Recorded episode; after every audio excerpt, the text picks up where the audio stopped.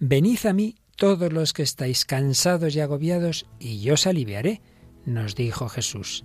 Él quiere ser nuestro descanso. Hoy hablamos del ocio y el descanso dominical. ¿Nos acompañas?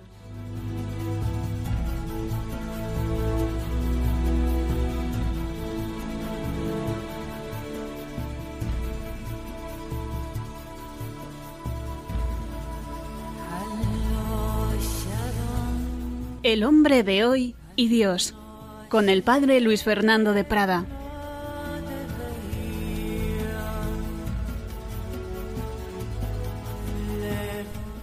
Un cordial saludo, queridos amigos, querida familia de Radio María, bienvenidos a este nuevo programa, a este nuevo programa, esta nueva edición del hombre de Dios, en el que seguimos con la moral, los mandamientos y concretamente con el tercer mandamiento de la ley de Dios. Hoy especialmente nos vamos a fijar en ese aspecto del descanso.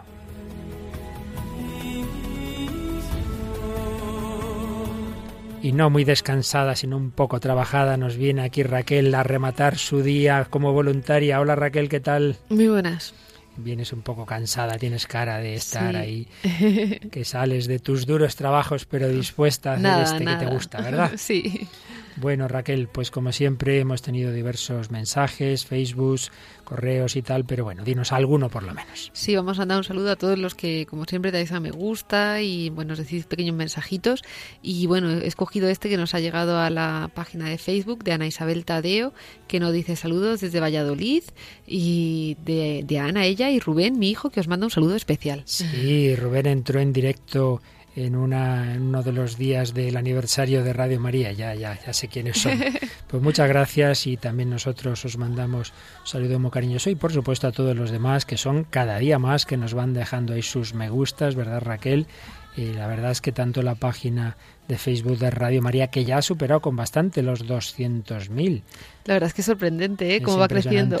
Impresionante, como la nuestra, que pasó hace ya tiempo también de los 1.000, la propia de este programa. Más humilde, pero... Claro, claro, lógico y natural. Somos una pequeña partecita de esa gran familia de Radio María. Pues vamos a este nuevo programa en que seguimos profundizando en el tercer mandamiento y en el cual, para que sepan ya nuestros siguientes por dónde vamos a ir, tenemos pues alguna canción hoy volvemos a tu lengua sajona, ¿verdad? Sí, he traído una canción de Eagle Cherry, un tema muy conocido que son en publicidad en su en su momento y tal, o sea que seguro que lo conocerán. Pues hablaremos un poco del significado de la canción. Luego traemos una película que es Niño un niño grande con Hugh Grant, que yo creo que está bastante bien. y luego pues nada, seguiremos seguiremos hablando. Seguiremos hablando en base a lo que dice el catecismo sobre el tercer mandamiento y un gran documento del Papa Juan Pablo II sobre el día de el Señor. Dies Domi. Pues vamos adelante con este programa que es el número 110 del hombre de hoy y Dios.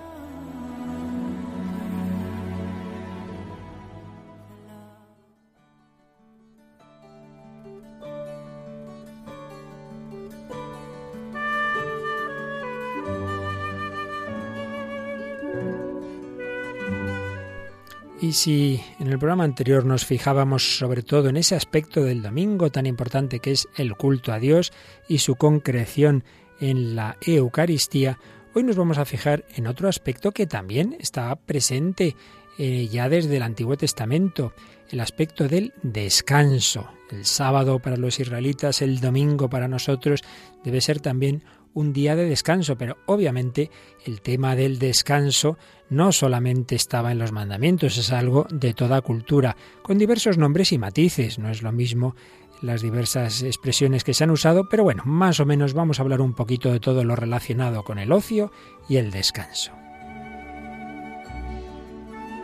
Y siempre iluminan las etimologías. Eh, concretamente, si hablamos de ocio, es curioso que en griego la palabra escolé, ocio, es la misma que la que se usa para escuela. Qué curioso. Muchos niños dirían, ay, no, no, no, yo no quiero ir a la escuela que ahí se trabaja, yo quiero jugar y pasármelo bien. Pues para Aristóteles, para los griegos, si trabajamos es en realidad para poder tener escolé, para poder tener ocio. Y eso es lo que se debe aprender en la escuela, las actividades libres, aquellas que nos gustan y suponen el desarrollo de nuestro espíritu. El hombre auténtico para los filósofos griegos, para los romanos, es el que dispone de ocio, el que puede dedicar actividades libres, agradables para él, de, que son creativas también para su personalidad. Mientras que el hombre que trabaja con un fin concreto, con un fin de utilidad, está fijándose en algo que es un medio para lo que realmente tiene que ser el fin principal, el fin perfecto, la contemplación. El ocio es lo que más vale y el neg ocio, precisamente es la negación del ocio, la negación de ese estado vital contemplativo, que es lo mejor, la actividad no útil. El ocio se consideraba un estado superior a las actividades útiles. Es lo que pueden hacer los filósofos, que serían semejantes a los dioses, pueden dedicarse a la contemplación y así conocer la realidad. El ocio posibilitaba la función más noble del entendimiento, esa contemplación que es capaz de descansar activamente en una visión profunda de las cosas. El ocio lo que nos permite contemplar lo que es la actividad superior del hombre. Y sin embargo, en nuestra edad moderna fueron tomando predominio otros valores, valores utilitarios, y ya se empezó a ver el ocio como algo negativo, como sinónimo de pereza, o como mucho se le daba un valor simplemente en cuanto descanso y reparación de fuerzas para volver al trabajo, que sería lo que más importaba. Se había perdido ese sentido positivo del ocio, no simplemente para luego poder trabajar, sino como contemplación, que como decimos, no estaba simplemente en la tradición judío-cristiana, sino que venía ya de Grecia y de Roma.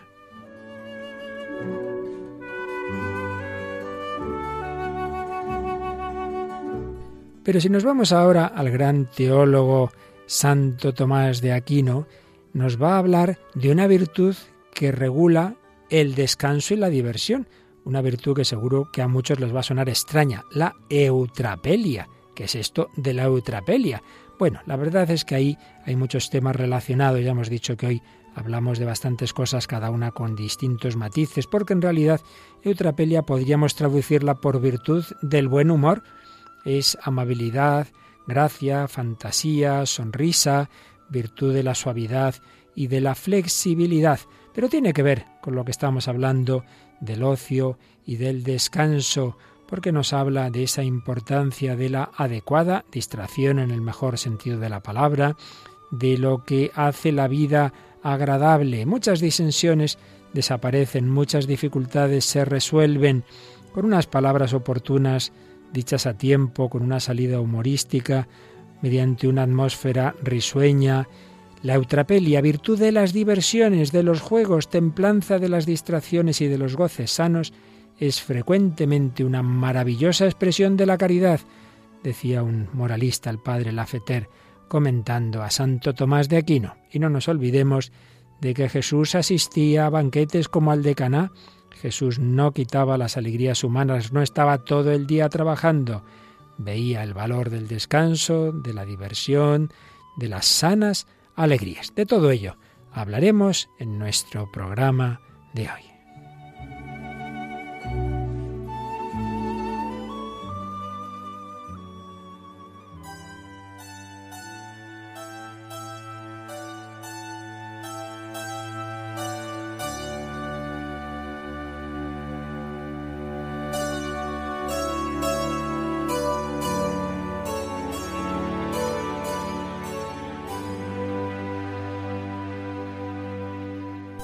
Bueno, pues ya decíamos que son distintos aspectos los que hemos ido enunciando que tienen que ver, cada uno desde una perspectiva, con este mandamiento tercero de la ley de Dios, que a muchos les puede sorprender, pero no es así, porque Dios es más humano que los hombres, Dios busca nuestro descanso, nuestro ocio, nuestra contemplación y nuestra diversión en el mejor sentido de la palabra. Y por eso el Señor, que se preocupa de su pueblo, se preocupa de ya desde el pueblo de Israel de que tuviera descanso, pues eh, estableció ese mandamiento del Sabbat, que luego para los cristianos se convierte en el domingo. Veíamos en el programa anterior pues cómo el catecismo de la Iglesia Católica va exponiendo lo relativo a este mandamiento. Un primer bloque nos explica su origen en, el sábado, el día del sábado, eh, que se veía por un lado en relación con la creación, pero por otro lado también en relación con la liberación de Israel de la esclavitud de Egipto. En un segundo apartado ya se pasa del sábado al día del Señor. Veíamos cómo el día de la resurrección es el día de la nueva creación como el domingo es plenitud del sábado. Y por supuesto, hablábamos de lo más importante del domingo, del día cristiano por excelencia, que es la Eucaristía. No es simplemente mandar un mandamiento, sino que ese mandamiento simplemente recuerda que el cristiano tiene que alimentarse. No es que haya un mandamiento de que hay que comer, es que si no comes te mueres. Pues también el cristiano tiene que alimentarse de la palabra de Dios y del cuerpo de Cristo ofrecido en el sacrificio eucarístico. Y lo que hace la Iglesia es concretar esa necesidad, como al niño, que hay que decirle, oye, que hay que lavarse las manos antes de comer, luego ya no hará falta. Como al cristiano maduro no tiene nadie que recordarle, oye, que hay un mandamiento de oirás misa entera todos los domingos. No, no, si ya voy, y si puedo voy también entre semana, porque necesito alimentarme. Esto es lo que veíamos el día pasado, pero vamos a fijarnos ahora en ese otro aspecto que está ligado al culto divino, que está ligado a esa santificación del domingo que viene por la participación sobre todo en la Eucaristía. Vamos a fijarnos en que el domingo es también día de gracia y de descanso, según la expresión del catecismo. Raquel, tenemos aquí el número 2184, a ver qué nos dice. Así como Dios cesó el día séptimo de toda la tarea que había hecho, la vida humana sigue un ritmo de trabajo y descanso. La institución del Día del Señor contribuye a que todos disfruten del tiempo de descanso y de solaz suficiente que les permita cultivar su vida familiar, cultural, social y religiosa. Muy profundo lo que aquí se nos dice. La vida humana sigue un ritmo de trabajo y descanso. Son dos dimensiones necesarias, dos dimensiones que deben estar en toda vida. Uno está ahí todo el día eh, haciendo el vago no puede ser, pero la imagen de la persona siempre trabajando, siempre trabajando, pues tampoco es lo que Dios quiere. Y por eso el Señor pues le dijo a su pueblo, eh, eh, un día a la semana no se puede trabajar, tenéis que descansar. El Señor, como decíamos antes, es el primero que busca nuestro bien y el que le decía a todos, no se os ocurra hacer trabajar a los que tenéis en vuestras diversas empresas. El Señor busca ese descanso para podernos dedicar a otras actividades. Y esto, que como decimos viene de ese sábado judío, eh, se concreta, se concreta en la Iglesia de la manera que nos dice el número 2185 del Catecismo.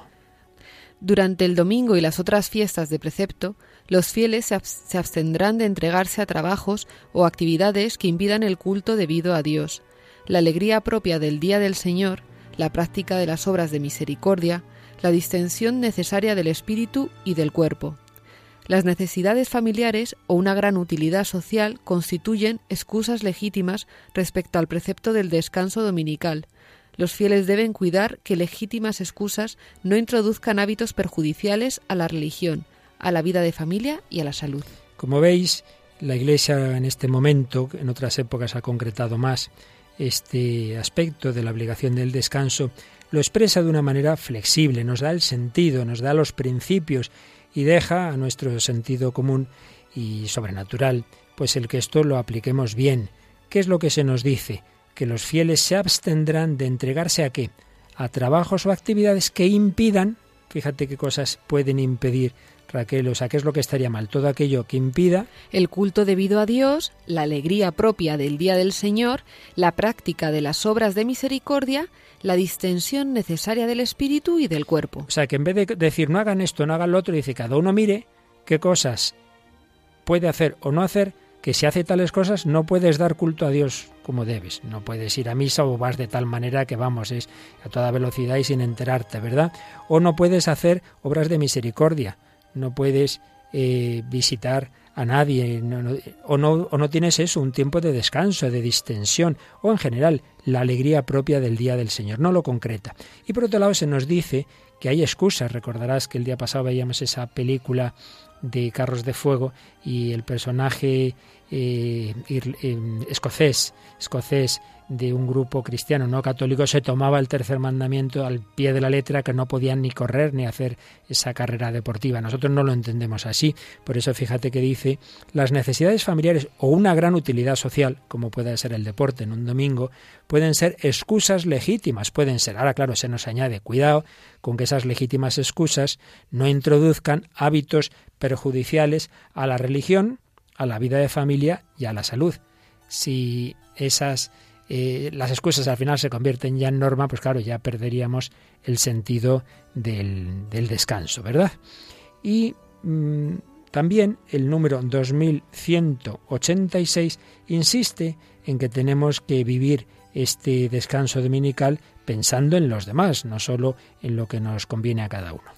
Los cristianos que disponen de ocio deben acordarse de sus hermanos que tienen las mismas necesidades y los mismos derechos y no pueden descansar a causa de la pobreza y la miseria. El domingo está tradicionalmente consagrado por la piedad cristiana a obras buenas y a servicios humildes con los enfermos, débiles y ancianos. Los cristianos deben santificar también el domingo, dedicando a su familia el tiempo y los cuidados difíciles de prestar los otros días de la semana. El domingo es un tiempo de reflexión, de silencio, de cultura y de meditación que favorecen el crecimiento de la vida interior y cristiana. Bueno, un panorama muy completito, ¿eh, Raquel? Hay de todo. Hay de todo, de todo. Fíjate la de cosas buenas que podemos y debemos hacer en el domingo acordarnos de aquellas personas que a lo mejor entre semana por el trabajo no podemos ir a visitar, no podemos dedicarles tiempo, a hacer esas obras buenas, hacer servicios humildes con enfermos, débiles, ancianos. Pues, eh, pues este domingo vamos a visitar a los ancianos de tal residencia. Vamos a dedicar más tiempo a la familia, pues esos padres que quizá tienen unos trabajos que impiden estar todo el tiempo que quisieran con sus hijos, pues que ya eh, el domingo al menos que se pasen todo el día, hombre, que no se vuelva, me voy con los amigos a jugar, no, hombre, no, procure estar usted aquí con sus hijos, ¿verdad?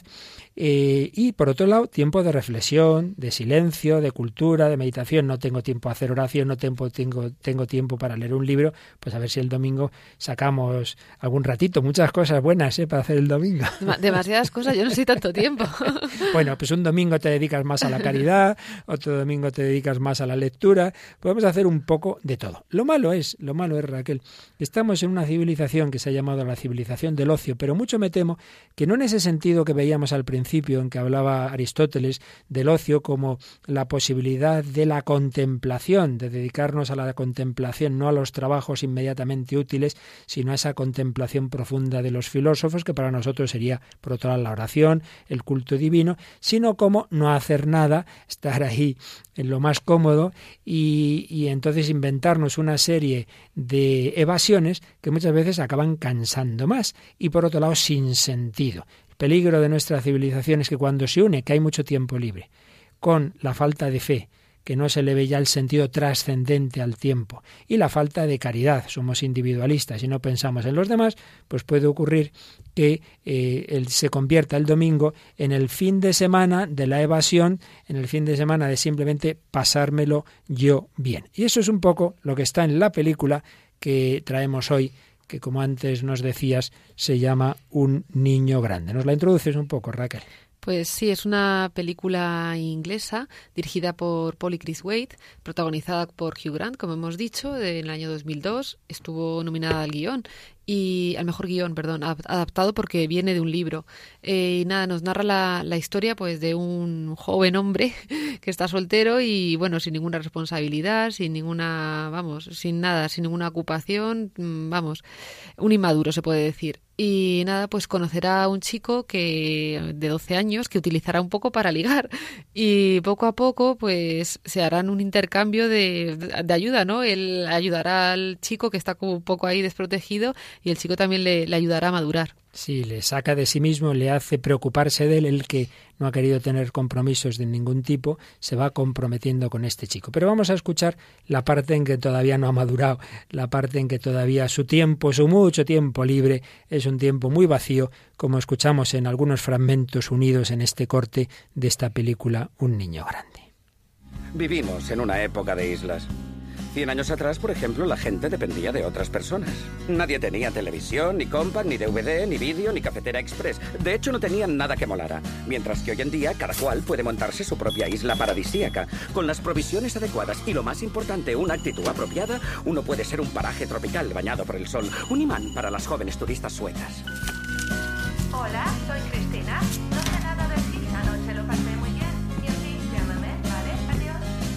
Y me gusta pensar que tal vez yo soy de esa clase de islas. Mi vida se compone de unidades de tiempo. Comprar discos, dos unidades. Comer, tres unidades.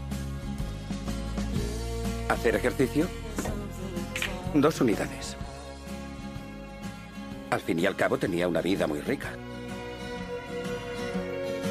Solo que... sin ningún sentido. Sin ningún sentido. Es lo que les pasa a muchos en ese tiempo libre, que precisamente ahí experimentan más el vacío, porque hay gente que cuando está trabajando, como tiene mucho que trabajar, por lo menos no piensa en su vacío, pero justamente llega el fin de semana, ya a lo mejor ya ha salido el viernes, el sábado y el domingo y dice, ¿yo qué hago? ¿Y para qué es mi, mi día? Y por eso decíamos el día pasado que muchas depresiones son precisamente el domingo por la tarde y muchos suicidios, que por cierto se nos han dado recientemente datos de cómo ha crecido el suicidio en España y realmente es como para asustarse y para preocuparse. De todos modos, yo estaba pensando, o sea, la gente que se va de los fines de semana, y también yo he conocido gente, a mí me sorprendía tanto, gente que estaba deseando volver al trabajo porque no tenía nada que hacer, nadie con, con quien estar, y me parecía tan triste cuando, de verdad, ¿eh? yo decía, pero no haces, dice, no, dice, yo estoy deseando que llegue el lunes, digo, pero ¿cómo puede ser eso? digo, no, yo al contrario, y hay gente también que vive así, que pues ha, ha, ha dado toda su vida por el trabajo, se ha hipotecado su vida de alguna manera, ¿no? Y, y, vive para ello. Entonces, en el momento que tiene un día libre, pues está perdido. Y esto parece una locura y no lo es. O sea, sí hay gente también que, que está viviendo ahora mismo. Sí, sí, es impresionante. Claro, si uno tiene a Dios, dice, uy, qué, qué bien, tiempo para rezar más, para estar uh -huh. con el Señor, para leer la Biblia. Uno tiene al prójimo, uy, qué bien, que hoy puedo visitar a un montón de personas o ir a personas desconocidas, ir a esta casa en la que acogen a transeúntes o a esos ancianos. Pero si uno solo se tiene a sí mismo, en efecto, debe ser muy terrible, ¿verdad? Tener y, tiempo libre. Y sobre todo en un mundo laboral que a veces es que vamos como, como tiburones, ¿no? Comiéndonos unos a otros por conseguir cosas, eh, ascensos ridículos, ¿no? Y acabamos unos con otros peleados, tal. Pues mucha esta gente, pues también sufre la, pues, soledad propia de, la persona que, que, al final, pues solo se tiene a sí misma, ¿no? Es un, es un drama realmente. Y esto, por desgracia, comienza muy pronto, muy pronto. Ese niño que ya se va haciendo adolescente y que muchas veces no tiene alternativas de una auténtica y sano descanso, tiempo libre y diversión, y va cayendo en las formas que todos conocemos, eh, que cada vez crecen más también, del alcoholismo y de tantas otras eh, adicciones que van destrozando a la persona y que le van inclinando a esa alternativa terrible de la que oía yo contar no hace mucho en algunos de los países de Centro Europa, decían ahí, mucha gente solo es de lunes a viernes trabajar como unos salvajes y el fin de semana emborracharse. Y no hay más. Es decir, pues realmente es triste, ¿no? Es esa es toda la alternativa. Es una tristeza lo de la realidad del alcohol los fines de semana en tantos países que ya se, se asume como algo cultural. Es, es muy triste decirlo. Es que no me acuerdo exactamente qué país era una amiga mía de, de Latinoamérica y, me, y ella, vamos, achacaba eh, divorcios de sus amigas y tal al, al tema del alcohol. Es una cosa muy seria, ¿no? El ligar el ocio al alcohol, a... Bueno, es, es peligroso.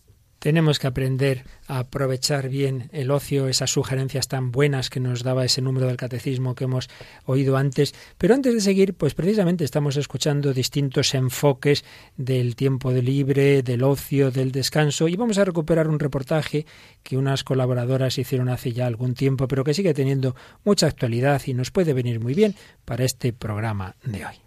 La sociedad ha sido calificada como la sociedad del bienestar entre otras cosas, por el protagonismo que ha adquirido el ocio hoy en día. Ignacio Armada es profesor de Historia del Cine en la Universidad San Pablo CEU y nos ofrece la siguiente definición del ocio. Ocio procede de otium, una palabra de rango y de abolengo latino, romano, eh, con el cual los antiguos romanos, sobre todo los romanos republicanos anteriores al imperio, designaban eh, el otium como ese espacio de su vida en el cual eran libres, ¿no? Es el espacio de la libertad interior frente a las instituciones, frente a las obligaciones. Yo creo que del ocio eh, hemos terminado haciendo una especie de degradación, lo hemos terminado convirtiendo en algo que no tiene que ver precisamente con la libertad, sino precisamente con lo contrario, con la esclavitud. ¿no? Hemos terminado identificando ocio con consumismo. Eh, y por eso a mí no me gusta utilizar la palabra ocio. Cuando la gente me pregunta sobre mi ocio, mi ocio es o el dolce farniente eh, napolitano, es decir, eh, realmente no hacer nada, que es como uno crece interiormente. Cuando no haces nada, cuando no tienes ningún tipo de estímulo exterior, es cuando empiezas a preguntarte sobre las cosas que realmente te importan. O bien yo considero el ocio aquello que realmente me da una libertad interior, es decir, aquello que me hace crecer de alguna manera o me hace mejorar. ¿Y qué es lo que me hace mejorar? Pues eh, desde luego hay muchas cosas que se pueden considerar como productos de consumo que te pueden hacer mejorar. El cine es una de ellas, ¿no? Eh, eh, tú vas a ver películas en realidad para entretenerte o primordialmente para entretenerte. Pero hay películas que te hacen además crecer, ¿no? Y esas son las películas que merece la pena que formen parte de tu ocio. Por eso son las películas que después buscas y compras, ¿no? Y de alguna manera atesoras o, guardas. Eh, hay libros que podrías tirar a la basura, porque eh, yo creo que aquello que dicen de que de cualquier libro se aprende algo es completamente falso. Es posible que se aprenda algo de cualquier libro, pero de muchos es mejor no aprender nada, ¿no? Eh, y sin embargo hay otros que prefieres tener y releer. Esos son los que forman parte de tu ocio. Además, Ignacio establece una distinción entre ocio y tiempo libre. Yo no creo que ocio y tiempo libre sean lo mismo. El tiempo libre es aquel que no se corresponde con el tiempo de producción, el tiempo en el que estás trabajando eh, para obtener un beneficio económico. Y el ocio es otra cosa. El ocio es una parte de tu tiempo libre en el cual realmente eh, te dedicas a ti mismo o te dedicas a aquello eh, que pueden ser los otros también, por supuesto. Te, dedicas a aquello que ensancha de alguna manera tu, grado de libertad. Eh, el cine sirve para esto, desde luego, la literatura y muchas otras cosas.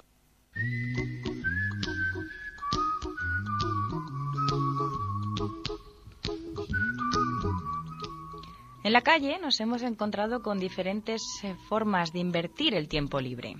Allen tiene 11 años, estaba patinando con sus amigos y para un momento para decirnos lo siguiente. Cuando no voy al cole, me gusta mucho dormir, jugar con mis amigos y venir al Reti, por ejemplo, patinar y jugar a la play y eso. Cuando no tengo deberes, pues vengo del colegio, ya vengo al Reti a patinar, a jugar.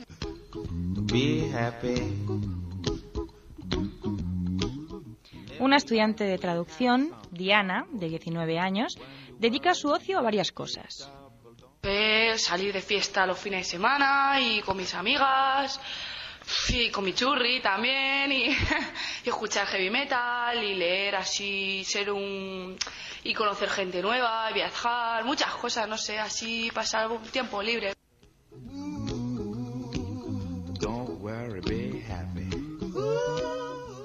Emilia es abuela de 10 nietos. Ella no renuncia a aprovechar su tiempo libre. No hago todos los días lo mismo y me gusta tanto la zarzuela y también en la ópera de zarzuela. Al teatro me gusta mucho, pero ahora voy bastante menos. El cine no voy para nada. Sí que paseo con mis amigas, voy a merendar algún día y mucho en el invierno, muchas tardes me quedo en casa porque necesito estar allí leyendo, veo la televisión.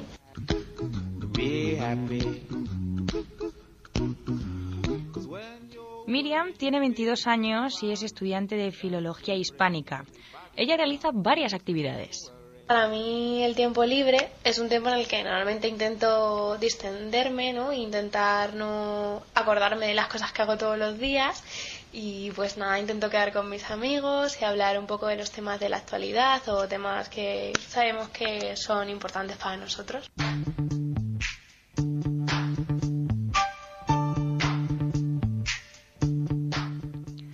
Estas han sido solo unas cuantas ideas de lo que el ocio nos ofrece.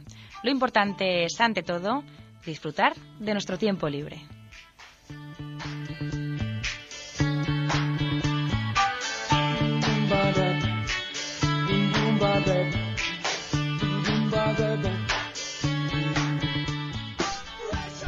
Bueno, pues sí, muchas opiniones, muchas formas de disfrutar de ese tiempo libre. Algunas ya se notaban con más sentido que otras y siempre, claro, en ese contexto de nuestra cultura. Y nosotros tenemos que iluminar las mejores formas de aprovechar ese tiempo libre, desde lo que decía el profesor Ignacio Armada, ¿verdad? Hasta cosas menos útiles. Yo tengo que reconocer que estaba escuchando todos y pienso que yo creo que he vuelto a la niñez. O sea, yo me, llevamos cuando tengo tiempo libre me dedico a dibujar, a ver dibujos, a tocar un instrumento, yo qué sé, pero muy, todo sano, muy sano, Raquel.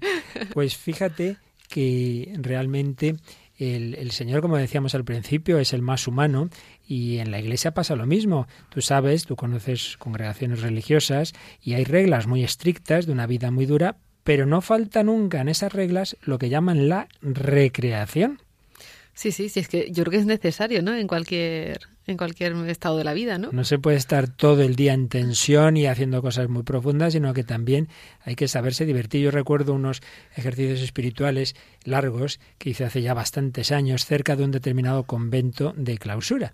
Y por la noche yo salía a pasear y oía unas risas, una cosa, digo, yo, yo sinceramente me parece que esto no pueden ser las monjas, me parece que, no sé, me parece un poco excesivo. Y la verdad es que llevado de la curiosidad, hubo un día que me subí un poquito a un árbol donde tenía una cierta perspectiva que me permitía ver si realmente venía de ese convento de monjas y venía y venía. Estaban en recreación las monjas y es que es que vamos, eso era una fiesta, cómo se lo estaban pasando, impresionante, impresionante. Qué divertido. ¿Se lo dijiste alguna vez? No me acuerdo, no me acuerdo si se lo dije, me parece que sí, me parece que sí, que se lo dije ya cuando ya me iba a ver, no sé, que, que me dejaran sin comer o cualquier cosa parecida.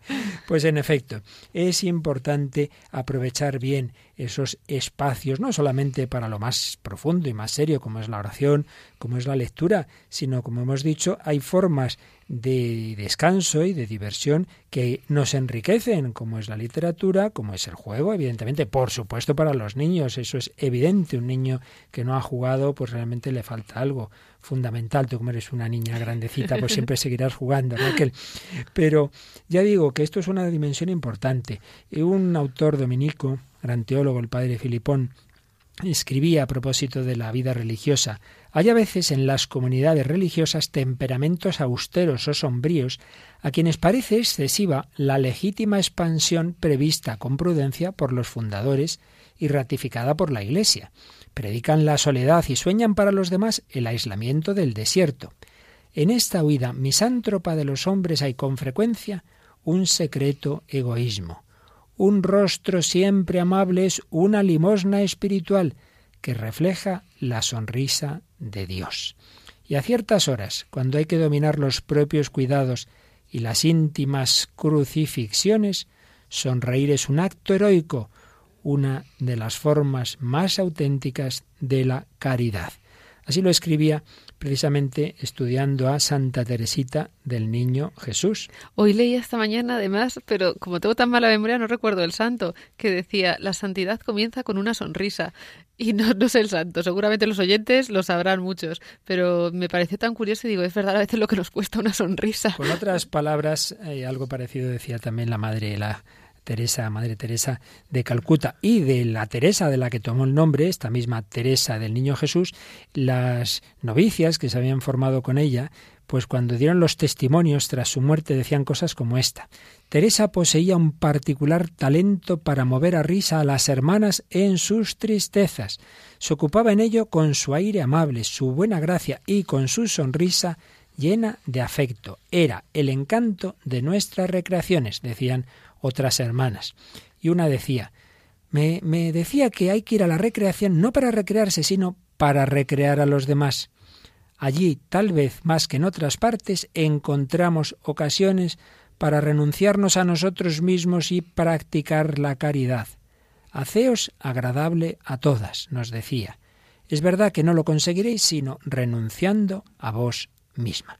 Cuántos buenos consejos para nuestro tiempo, para nuestro domingo. Pues venga, organiza una merienda y que se lo pasen bien tus sobrinos, tus nietos, tus vecinos. ¿Y no los tienes? Pues invita a alguien que esté solo, invita a ese vecino o invita a un pobre. Eh, vamos a ver ahora, enseguida, en un documento muy importante, el documento del magisterio de la Iglesia más extenso con diferencia sobre el domingo, que fue la carta apostólica Dies Domini de Juan Pablo II, como da algunas sugerencias de este tipo realmente interesantes. Pero antes de ello, Raquel, vamos todavía eh, en ese espíritu de que refleja nuestra cultura, pues no nos olvidamos de que estamos en este programa en que dialoga la doctrina católica con la cultura contemporánea. Vamos a nuestra canción eh, que nos traes como significativa de esa nuestra cultura. Pues sí, he traído una canción de Eagle Cherry, que es un cantante de Estocolmo, Estados Unidos, está un poco ahí entre los dos sitios. Y bueno, es un éxito del año 2000 y se llama Are You Still Having Fun, que es algo así como ¿Te sigues divirtiendo? Y bueno, pues eh, me sorprendió porque es una canción conocida, había oído muchas veces, pero no sabía que tiene un sentido como tan profundo. Realmente parece que está hablando con, alguien que debe estar haciendo bastante trastada, metido en drogas y tal, y está diciendo, bueno, eh, pues todo, todo muy bien, ¿no? Sigues tomando drogas, te, te, te, lo estás pasando bien, haces lo que te da la gana, pero te estás divirtiendo, pero eh, y bueno, y al final pues pues termina diciendo algo algo así como bueno, que me pareció como un mensaje muy, muy cristiano. Dice, puedo enderezarte si me dejas quedarme. Espero no llegar demasiado tarde. No te arrepentirás. Puedo mostrarte el camino y hacerte feliz hoy. Me parece genial, porque todos tenemos un momento ahí como de la vida, de tonterías y, de cosas que pues podemos terminar muy mal. O sea, es que es así. O sea, si un joven eh, pues tiene una borrachera y coge otra y coge otra y pues al final coge un hábito que es el alcoholismo, que es un, es, vamos, es un, es un drama en muchas familias el alcoholismo. Sin embargo, si uno sabe darse cuenta, pues, en la caída que eso está mal, pues puedes levantarte y, bueno, y aprender también de los errores, ¿no? Pues vamos a escuchar esta canción que nos comentas.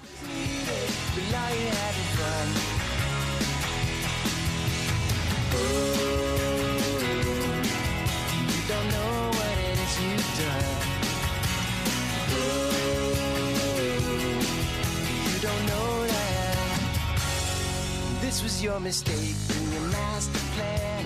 With all the drugs you take, you can hardly stand after all is said and done.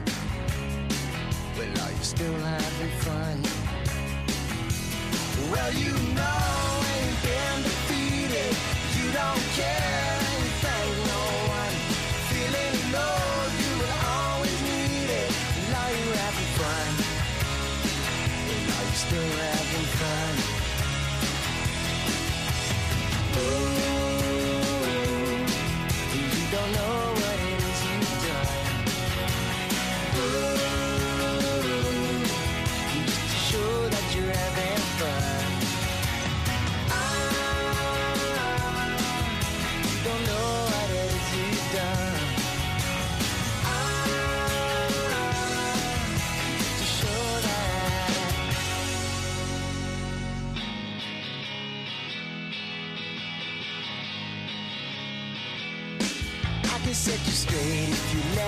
Stay.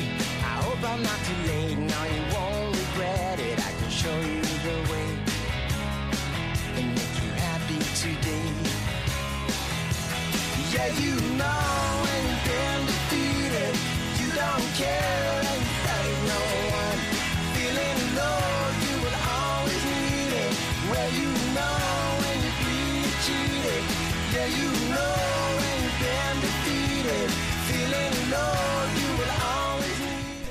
Pues aquí seguimos en El Hombre de Hoy y Dios en Radio María. Raquel Sánchez Mayo y un servidor Padre Luis Fernando de Prada hablando a propósito del tercer mandamiento, del descanso dominical, hablando del ocio, del buen uso del tiempo libre, de todo lo relacionado con ese verdadero descanso, una dimensión del domingo. Y vamos a comentar algo ya lo anunciábamos en el programa de la semana anterior sobre la carta apostólica Dies Domini que nos regaló Juan Pablo II poco tiempo antes del jubileo del año 2000. Juan Pablo II, eh, concretamente en la fiesta de, de, Pentecostés de 1998, aquel año 31 de mayo del año 98, nos ofrecía este gran documento. Como siempre decimos, los documentos del magisterio no son simplemente una cosa para su momento, sino que siempre tenemos que volver a ellos, que ahí quedan y con un sentido, pues digamos, para siempre, porque lo que las grandes orientaciones que daba el Papa sobre el domingo siguen siendo válidas, pues bastantes años después. Eh, el día pasado recordábamos el esquema de la carta, vamos a volverlo a decir, tras una introducción, un primer capítulo, Dies Domini, Día del Señor, donde se habla del domingo como celebración de la obra del Creador. Agradecemos a Dios que ha creado el mundo, que ha creado la naturaleza, que nos ha creado a nosotros. Un segundo capítulo, el domingo es Dies Christi, día de Cristo, y es que es el día del Señor resucitado. Por eso lo celebramos el domingo, porque Jesús resucitó el domingo, o mejor dicho, se llama domingo, en lo que antes era el día del sol, y que todavía en alguna lengua se sigue llamando así, como en inglés, el Sunday, pero es el domingo porque es lo que significa domingo, día del Señor, día en que Jesús resucitó, día del Señor resucitado y don del Espíritu Santo. Tercer capítulo, Dies Ecclesiae, es día de la Iglesia, es el momento de reunirnos en iglesia. Yo puedo ir a misa el jueves o el lunes, sí, sí, pero el día en que nos reunimos todos los cristianos en asamblea eucarística debe ser el domingo, día en que Jesús resucitó. Cuarto capítulo, Dies Hominis, Día del Hombre, el domingo, día de alegría, descanso y solidaridad, que es lo que enseguida vamos a comentar un poquito más.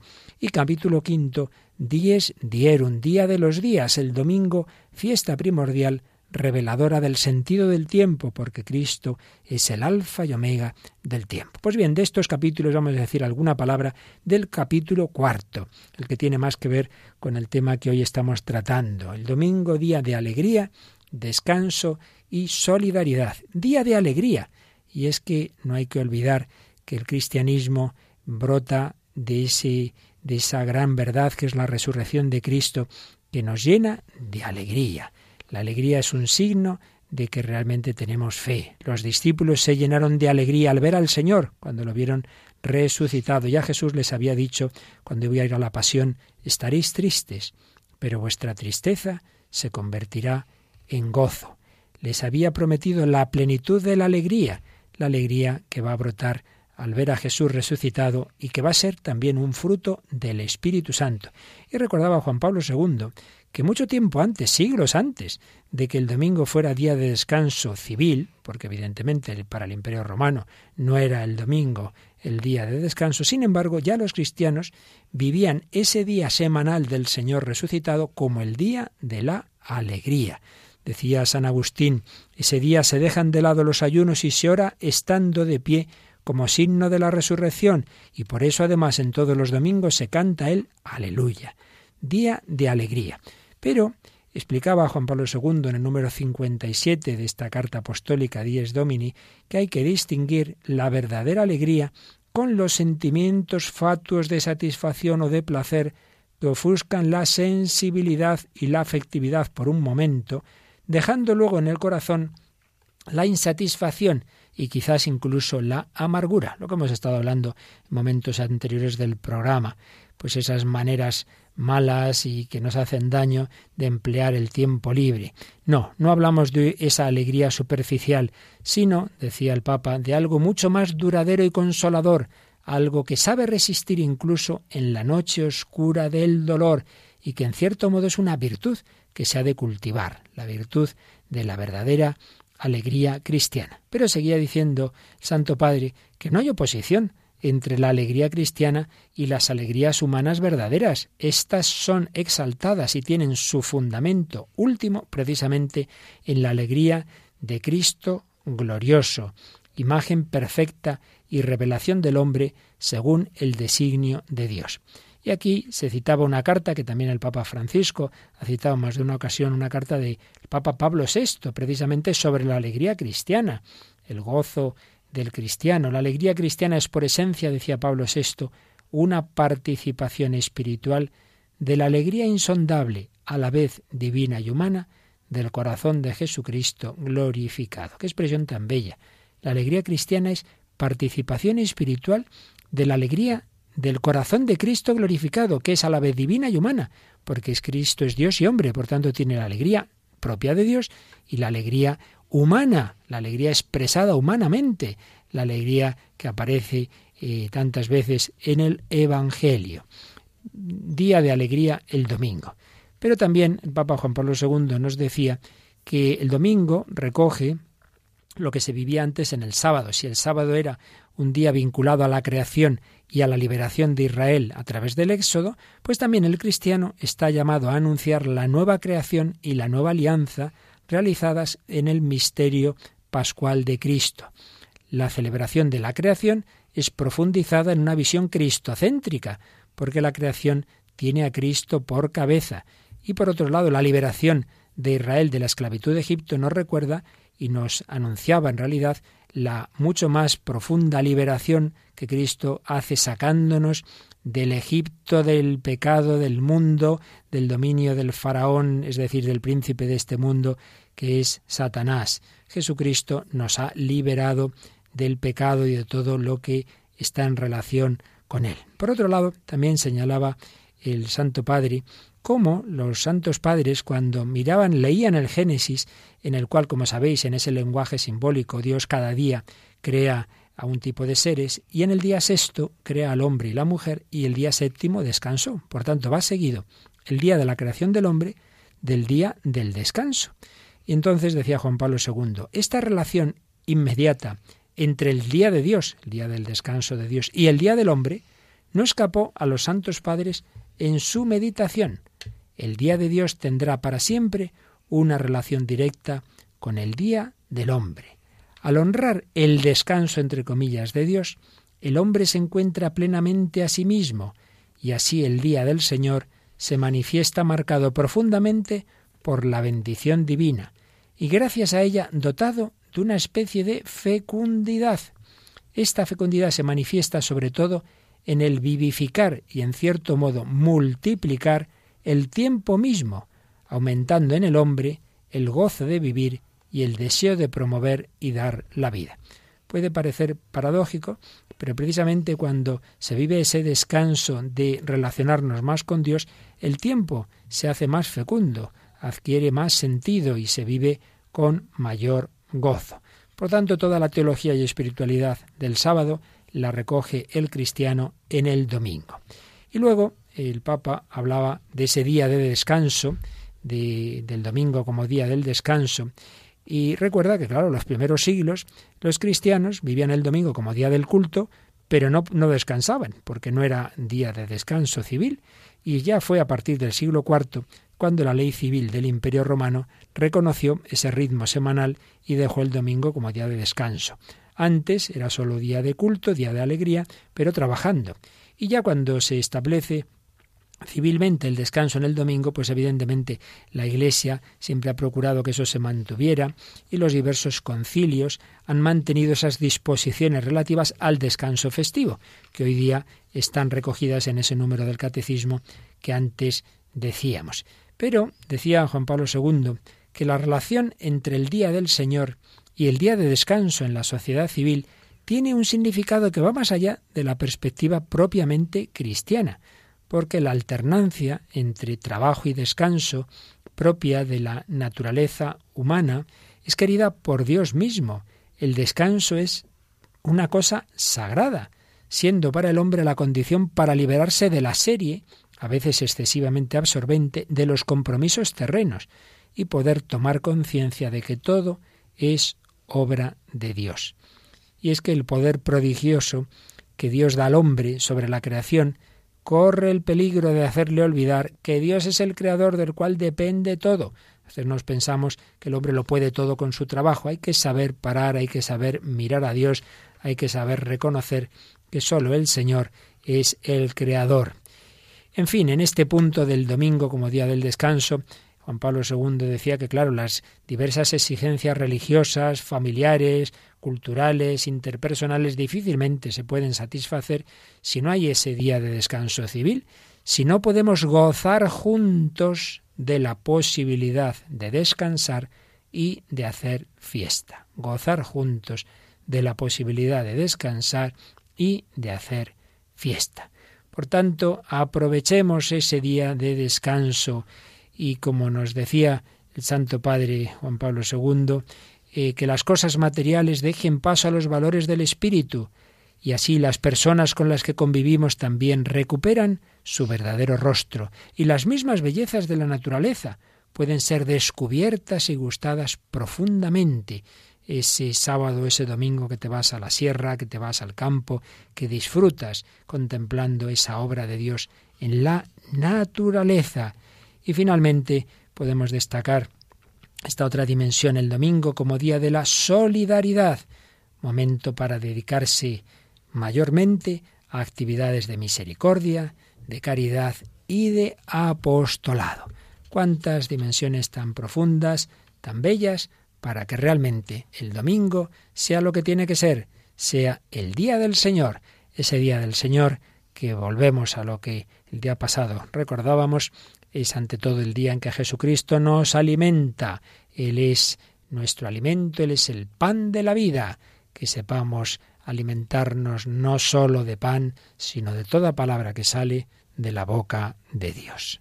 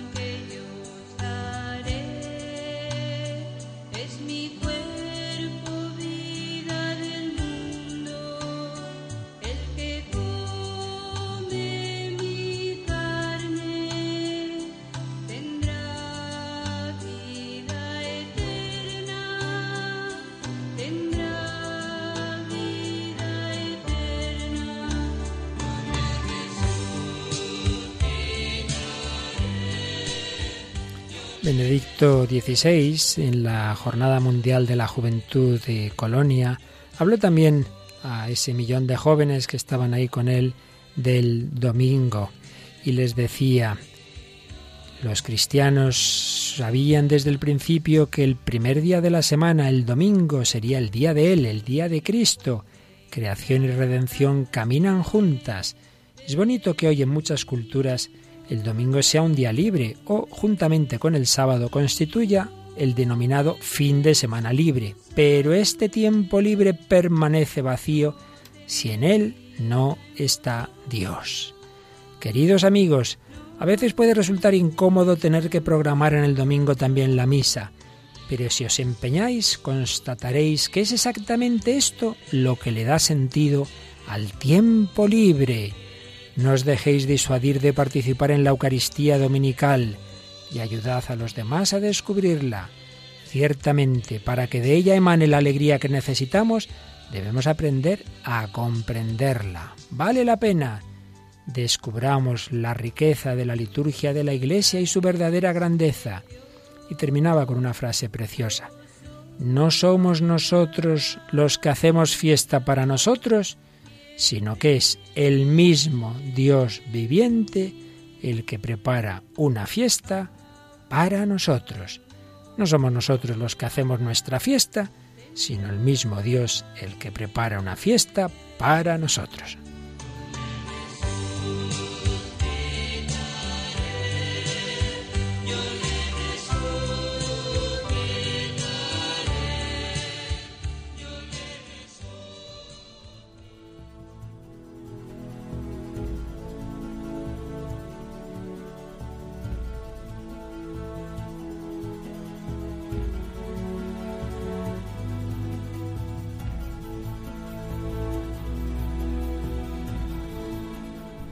Bueno, pues también nosotros hemos empleado nuestro tiempo de ocio de una manera agradable, porque esto nos gusta, ¿verdad Raquel? Pues claro que sí.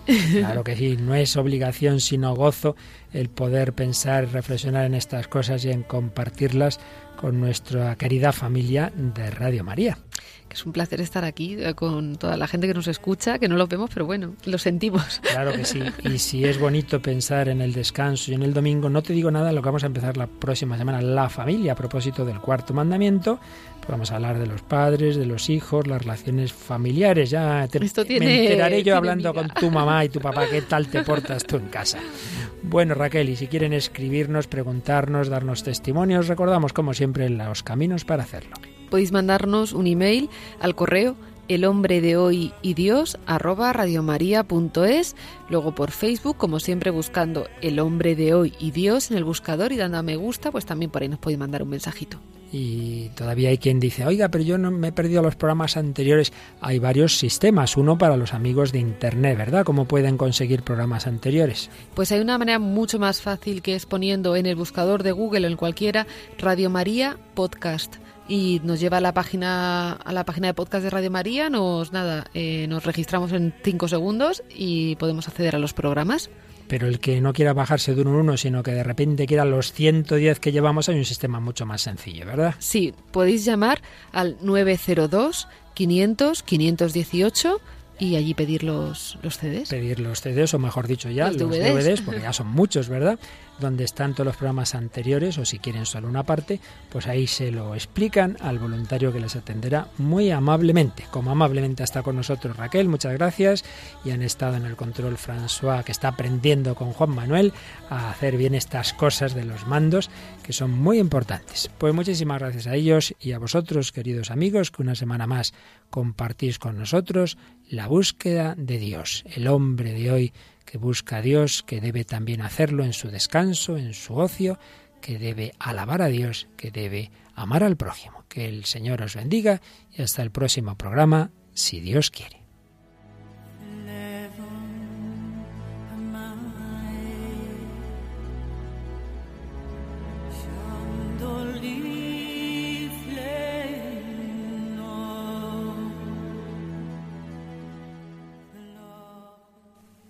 Así concluye El hombre de hoy y Dios, un programa dirigido en Radio María por el Padre Luis Fernando de Prada.